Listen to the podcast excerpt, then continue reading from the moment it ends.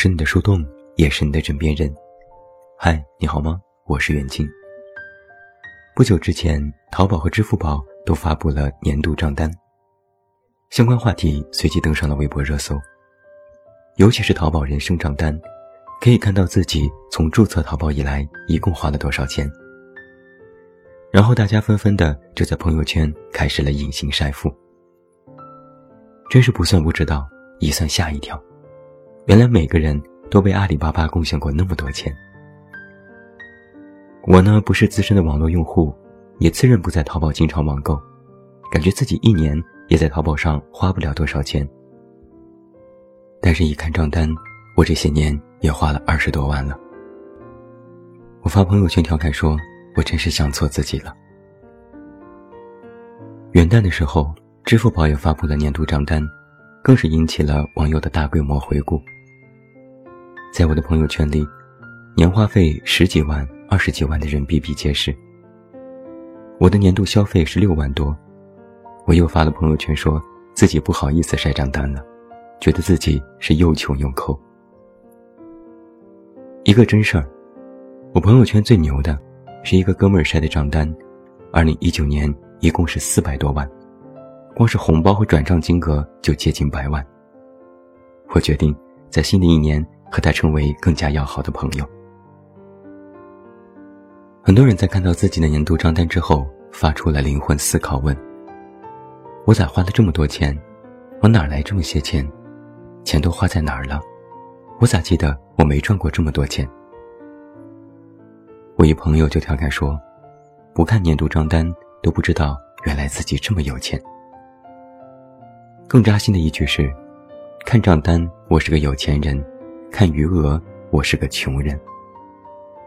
总结起来一句话：钱都花哪儿了？在二零一九年度的消费指数当中，专门有一项列举出了年轻人的消费观。根据商务部的最新数据显示，二零一九年全国社会消费零售总额突破了四十万亿，已经是连续六年保持着经济增长的第一拉动力。与此同时，中国消费者的观念也在不断的重塑。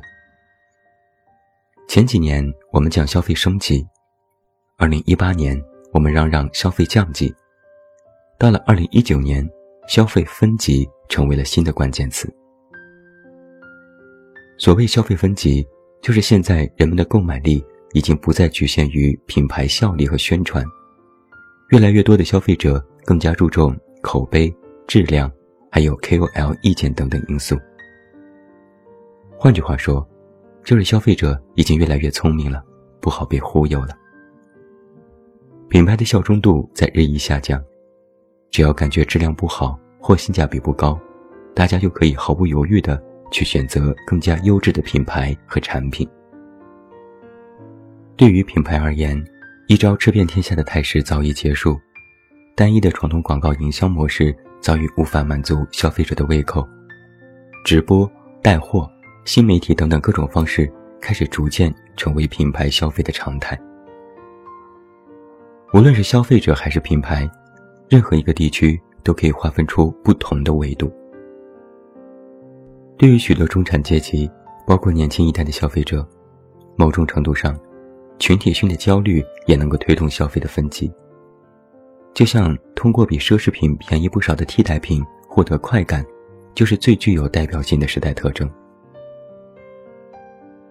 对于消费分级，拼多多的例子最为明显。不喜欢他的人嗤之以鼻，恨不得赶紧封杀了他，每天网上痛骂。但这些人都不是拼多多的目标用户。换句话说，他并不需要在意这些人的吐槽和不满。他的忠实用户。依然把它的便宜实惠作为最主要的使用原因，就像是班级里每个同学都有自己的小圈子一样，消费分级会逐渐成为未来五年中国的消费常态，这是目前许多经济学研究者的观点。你接受不了别人的消费观，别人接受不了你的消费观，你也无需赞同别人，别人也不必干涉你。按照老人的话，就是说。有钱你就多花点儿，没钱你就少花点儿。对于目前的许多人而言，赚钱没多少，但是花钱却是毫不含糊。根据一份九五后剁手指南，消费金额占据前五位的分别是手办、潮鞋、电竞、cosplay 和摄影。对于许多年轻人而言，商品本身是什么，物理成本有多高，或许已经不再那么重要。通过消费赢得一种身份认同，并在消费的过程当中获得情感满足和愉悦，与自己所在的圈子相吻合并发生交流，才是让现代人心甘情愿掏钱的过程。最近大红的盲盒就是非常典型的例子。有一份大数据指出。在近一年的过程当中，手办立下的盲盒消费位列烧钱指数第一，有近二十万的消费者一年花费两万元收集盲盒。其中购买力最强的消费者，一年在盲盒上的消费高达百万。仅双十一那天，天猫某盲盒旗舰店就卖出了近两千七百万元的盲盒。庞大的消费也刺激了二手交易市场。根据闲鱼的官方数据，在过去一年当中，闲鱼上有三十万盲盒买家在进行交易，每月发布的闲置盲盒数据较上一年增长了百分之三百二十。我就曾经和几位入坑的朋友交流过，他们最大的感受就是，觉得好奇、有瘾，而且不贵。的确，一个盲盒六十块左右，买一两个看起来是不贵。但是在消费的过程当中，却往往会忽略积少成多的道理。这种类似于冲动消费的行为，在年轻人的消费观念里根深蒂固。很多人都说，买的时候觉得这个也不贵，那个也不贵，每个都是一二百块。但是偶尔算一下，加在一起就有好几千，甚至是上万了。这也可能是我们在看到年度账单时最大的感受之一。总体金额那么多，但又实在想不起来把钱到底花在哪儿了。认真审视了一下，衣服好像也没有多买，各种房子、车子照样买不起，好像自己平时也注意节省，不敢乱花钱。但一到年底看到账单，天了噜，我竟然又花了那么多钱。有的人把钱花在了吃吃喝喝上，有的人把钱花在了养生上。有的人把钱花在了交通和外出上，反正就是钱花出去了，但总是感觉乱花了。更让年轻人焦虑的是，花的总比赚的多。明明平时只是买一买打折衣服，吃饭总是计较各种优惠券，结果一年下来，不仅没有存款，而且还有各种信用卡、花呗、白条账单，嗷嗷待哺，等待你去还。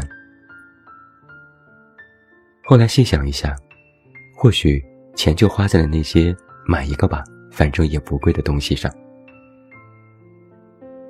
我在很久之前就说过拿铁效应这件事，看似每天不多，但乘以一年三百六十五天算下来，其实也是一笔不小的数目。那些非必要的开销，正在裹挟着各种名目席卷而来，让我们当时不以为然，直接买买买。买个新出的口红色号，可以搭配新衣服。虽然家里可能已经有好几支口红没有用了。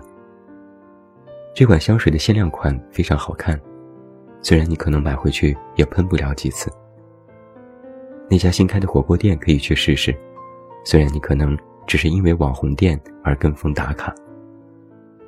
工作一天好累了，点杯奶茶，虽然一天几十，但一年就是大几千块。我们在很多时候总是觉得偶尔一次冲动无所谓，反正也没多少钱。但却没有意识到，这种偶尔一次的情况，却几乎隔三差五就要出现。尤其是在电子支付成为我们的日常消费的手段后，人们花钱好像也更加为所欲为了。以前放着厚厚一叠钱在钱包里，花的时候还会心疼一下，现在可倒好了。钱不再仅仅是一种纸币，而是一个数字。刷刷刷几百块，也只是拿出手机扫一扫就完成了支付，根本毫无感觉。当纸币变成了手机屏幕上的一个个数字，就让我们花钱花得更快了。再加上现在的各种物价和通货膨胀，让我们的花费雪上加霜。去一个超市，稍微买一买就是几百块。出去吃顿饭又是好几百。电影票也从之前的十几块变成了现在的几十块。再举一个最近我颇有感触的例子。几年前，我和朋友吃一家中档消费的火锅店，两个人吃九十几块。前几天我们又去吃，同样的东西，甚至品质都不如之前，两个人吃了一百八十块。价格整整翻了一倍，就会有这样的一种感觉：是赚钱的速度远远不如物价上涨的速度，到最后也就非常轻易的入不赘出了。年轻人的消费观、大环境的因素、市场的变动，从个人到社会，从国家到世界，几乎每一个因素都在潜移默化着影响着我们年轻人的消费。之前就曾经有文章说过，年轻人在花钱这件事上常常有选择性遗忘，只记得了自己平时的省，却往往忘记了自己的花。不是还有网友调侃吗？网上追剧充个视频网站会员十几块，往往舍不得，但自己每天一杯奶茶却毫不心疼。买成百上千块的化妆品、口红、衣服毫不心疼。网购十几块的邮费却舍不得。年轻人个个都说自己又穷又抠，但实际上，穷和抠都只是一种表象。消费观的不够全面和健康，可能才是导致我们在面对年度账单时一脸懵逼和疑惑的原因。只是这话又说回来，我们还年轻嘛，的确也没有必要过于的斤斤计较，过得抠抠缩缩。该花钱的地方其实也必须花，只是这句话还有下一句：不该花钱的地方也坚决一分都不花。曾经微博上有个话题叫做“当代年轻人的不理智消费”，底下就有网友说：“活到现在才知道存款的重要性，知道钱的必要性，有点存款就有了底气，不然感觉生活没有安全感。”就是从某一刻开始，我们会自觉的明白一些关于金钱的道理。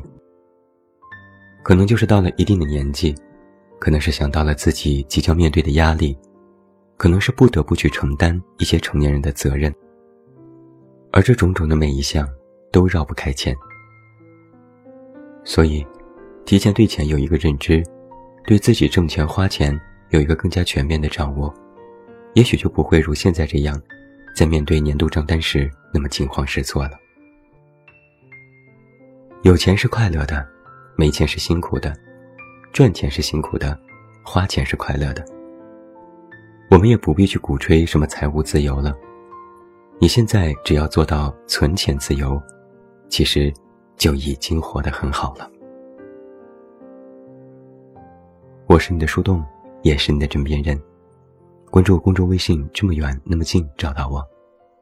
我是袁静，晚安。